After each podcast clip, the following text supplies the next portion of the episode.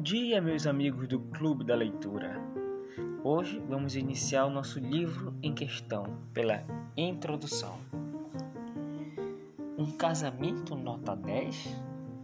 Isso é possível? Dizem que o casamento perfeito é um mito. A razão pela qual podemos concordar é simples. Eu e vocês estamos nele. Relacionamentos perfeitos não podem existir a partir de pessoas imperfeitas. Relacionamentos perfeitos entre casais são utópicos. Se formos imparciais e sinceros, veremos que casais que nunca discutiram, nunca discordaram, nunca magoaram ou foram magoados pelo cônjuge enquadram-se em uma de duas categorias. A primeira é a de contos irreais, a dos contos de fada. Casamentos perfeitos são tão reais quanto doentes, Papai Noel, Coelhinho da Páscoa, Saci e Mula Sem Cabeça.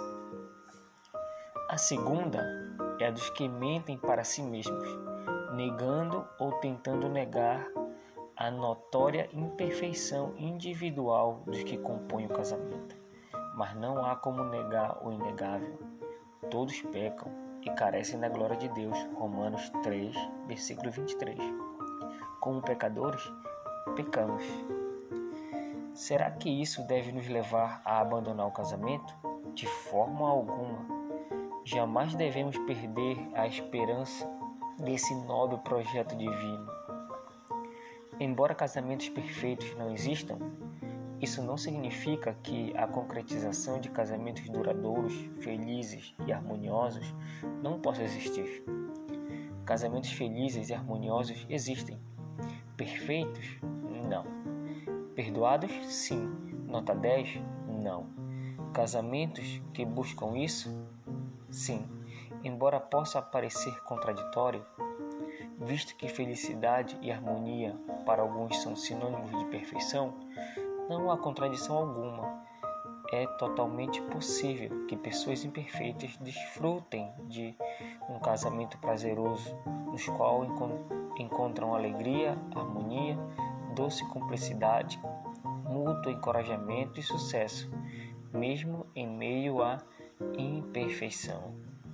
No texto que vamos seguir estudando, oferecemos é, estudos que visam ajudar pessoas imperfeitas em casamentos imperfeitos a prosseguir para o alvo de casamentos refeitos por Deus. Agradecemos de coração a sua paciência até aqui.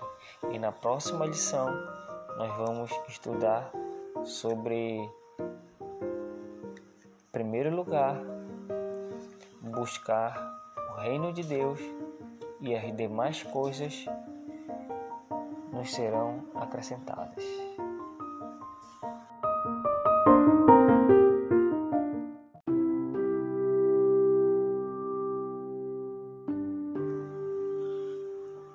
Bom dia, meus amigos do Clube da Leitura. Hoje vamos iniciar mais um capítulo do livro Buscar o Reino de Deus em primeiro lugar.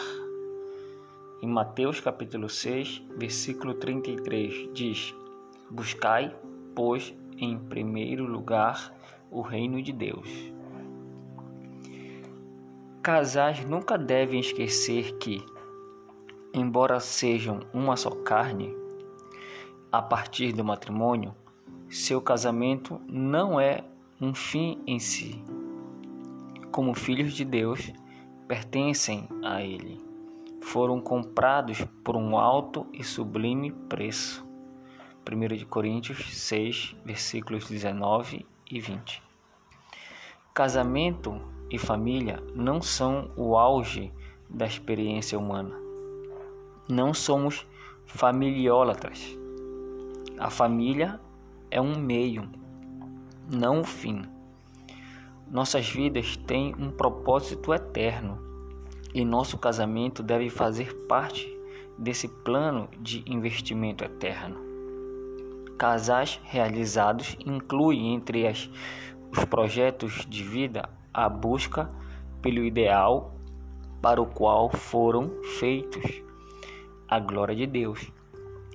Invistam juntos tempo naquilo que terá valor eterno. Ministrar juntos é uma das melhores maneiras para jovens solteiros peneirarem os candidatos a relacionamentos mais sérios de namoro, noivado e casamento.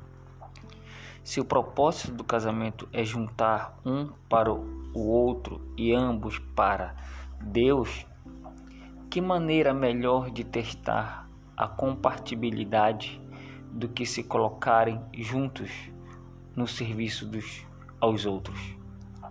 Como casal, envolvam-se juntamente naquilo que Deus está fazendo. Alguns costumam empurrar com a barriga a decisão quanto ao ministério com a qual devem se envolver. Não façam isso. Descubram o dom de Deus que está em todo aquele que é salvo e exerçam. 1 de Pedro 4, versículos 10 e 11. Muitos são os ministérios e as oportunidades em que o marido e a esposa podem servir juntos. Podem lecionar, visitar, planejar atividades em prol do reino, ter ministérios no berçário da igreja, com crianças, adolescentes ou jovens. Podem abrir seu lar para encontros de grupos pequenos, praticar hospitalidade, participar de um grupo de louvor da igreja ou servir na recepção dos cultos. Como seria bom se tivéssemos mais casais atuando juntos nos ministérios da igreja. Alguém sabiamente disse que Deus não precisa chamar capacitados, pois Ele capacita os chamados. Assim, não inventem desculpas para não se envolverem juntamente na obra de Deus. Sirvam a Deus servindo aos outros. O marido cristão deve atuar como o técnico capitão de, do time da família, escalando cada membro da família na melhor posição em benefício do reino. Infelizmente, muitos lares são desajustados, pois a esposa tende literalmente empurrar o marido crente para as atividades da igreja. Assim, tem recaído sobre ela o dever de cobrar a todos para não chegarem atrasados aos compromissos eclesiásticos. Ela se levanta mais cedo para fazer o necessário para a família participar do culto. Maridos precisam resgatar o privilégio e o dever de manterem suas famílias unidas na obra de Deus. Quantos casais se preocupam apenas em trabalhar mais para adquirir mais? Quantos focam no futuro profissional dos filhos, mas não se preocupam em prepará-los para investir no que é eterno? Como disse Moisés no Salmo 90, ensina-nos a contar os nossos dias, para que alcancemos coração sábio. À luz das Escrituras, há somente três locais em que se pode investir de forma verdadeiramente eterna na pessoa de Deus, na palavra de Deus e no povo de Deus. Preparem-se, informem-se e esforcem-se como casal e como família para melhor aplicar seus recursos, seu tempo e suas habilidades em prol do reino. Participem de retiros e encontros de casais. Façam cursos para aprender as escrituras adquiram boa literatura e exercitem-se naquilo que aprenderam. Separem tempo, um pouco do seu orçamento, também para participarem do apoio a missionários. Invistam na obra de Deus, pois isso terá valor eterno. Estar assiduamente com a família da fé também é um investimento no reino de Deus. Assim, estimulamos uns aos outros a crescer em sua jornada rumo ao céu. Como o ferro com o ferro se afia, nossos irmãos da fé nos aperfeiçoam para sermos mais parecidos com Cristo. Todos nós deveríamos andar carregando no peito uma plaquinha dizendo: em obras, pois Deus ainda está trabalhando em nós. Assim, invistam tempo para estar com Ele, com Sua palavra e com seu povo. Eu queria deixar nesse momento uma pergunta para reflexão dos casais. A pergunta é: quais os perigos de perder de vista as prioridades eternas na busca de bens materiais? Responda para vocês mesmos.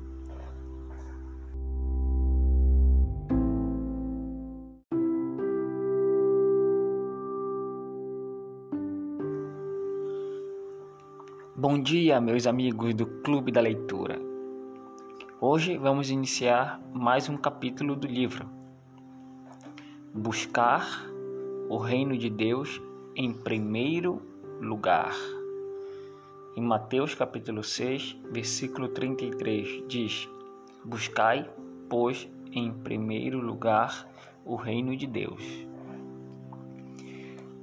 Casais nunca devem esquecer que embora sejam uma só carne, a partir do matrimônio, seu casamento não é um fim em si.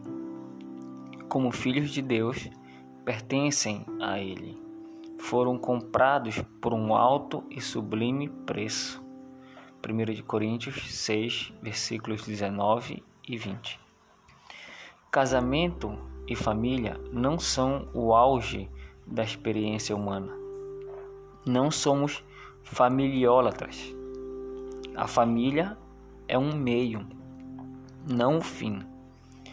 Nossas vidas têm um propósito eterno e nosso casamento deve fazer parte desse plano de investimento eterno. Casais realizados incluem entre as, os projetos de vida a busca pelo ideal para o qual foram feitos a glória de Deus. Invistam juntos tempo naquilo que terá valor eterno. Ministrar juntos é uma das melhores maneiras para jovens solteiros peneirarem os candidatos a relacionamentos mais sérios de namoro, noivado e casamento. Se o propósito do casamento é juntar um para o outro e ambos para Deus, que maneira melhor de testar a compatibilidade do que se colocarem juntos no serviço dos aos outros? Como casal, envolvam-se juntamente naquilo que Deus está fazendo. Alguns costumam empurrar com a barriga a decisão quanto ao ministério com a qual devem se envolver. Não façam isso. Descubram o dom de Deus que está em todo aquele que é salvo e exerçam. 1 de Pedro 4, versículos 10 e 11. Muitos são os ministérios e as oportunidades em que o marido e a esposa podem servir juntos. Podem lecionar, visitar, planejar atividades em prol do reino ter ministérios no berçário da igreja com crianças, adolescentes ou jovens. Podem abrir seu lar para encontros de grupos pequenos, praticar hospitalidade, participar de um grupo de louvor da igreja ou servir na recepção dos cultos. Como seria bom se tivéssemos mais casais atuando juntos nos ministérios da igreja? Alguém sabiamente disse que Deus não precisa chamar capacitados, pois Ele capacita os chamados. Assim, não inventem desculpas para não se envolverem juntamente na obra de Deus. Sirvam a Deus servindo aos outros. O marido cristão deve atuar como o técnico capitão de, do time da família, escalando cada membro da família na melhor posição em benefício do reino. Infelizmente, muitos lares são desajustados, pois a esposa tende literalmente a empurrar o marido crente para as atividades da igreja. Assim, tem recaído sobre ela o dever de cobrar a todos para não chegarem atrasados aos compromissos eclesiásticos. Ela se levanta mais cedo para fazer o necessário para a família participar do culto. Maridos precisam resgatar o privilégio e o dever de manterem suas famílias unidas na obra de Deus. Quantos casais se preocupam apenas em trabalhar mais para adquirir mais? Quantos focam no futuro profissional dos filhos, mas não se preocupam em prepará-los para investir no que é eterno? Como disse Moisés no Salmo 90, ensina-nos a contar os nossos dias, para que alcancemos coração sábio. À luz das Escrituras, há somente três locais em que se pode investir de forma verdadeiramente eterna: na pessoa de Deus, na palavra de Deus e no povo de Deus.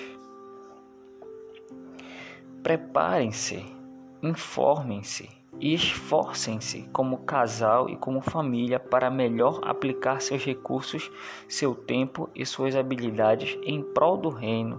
Participem de retiros e encontros de casais, façam cursos para aprender as escrituras, adquiram boa literatura e exercitem-se naquilo que aprenderam. Separem tempo, um pouco do seu orçamento também para participarem do apoio a missionários. Invistam na obra de Deus, pois isso terá valor eterno. Estar assiduamente com a família da fé também é um investimento no reino de Deus. Assim, estimulamos uns aos outros a crescer em sua jornada rumo ao céu. Como o ferro com o ferro se afia, nossos irmãos da fé nos aperfeiçoam para sermos mais parecidos com Cristo. Todos nós deveríamos andar carregando no peito uma plaquinha dizendo em obras, pois Deus ainda está trabalhando em nós.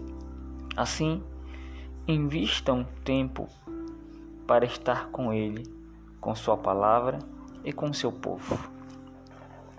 Eu queria deixar nesse momento uma pergunta para reflexão dos casais.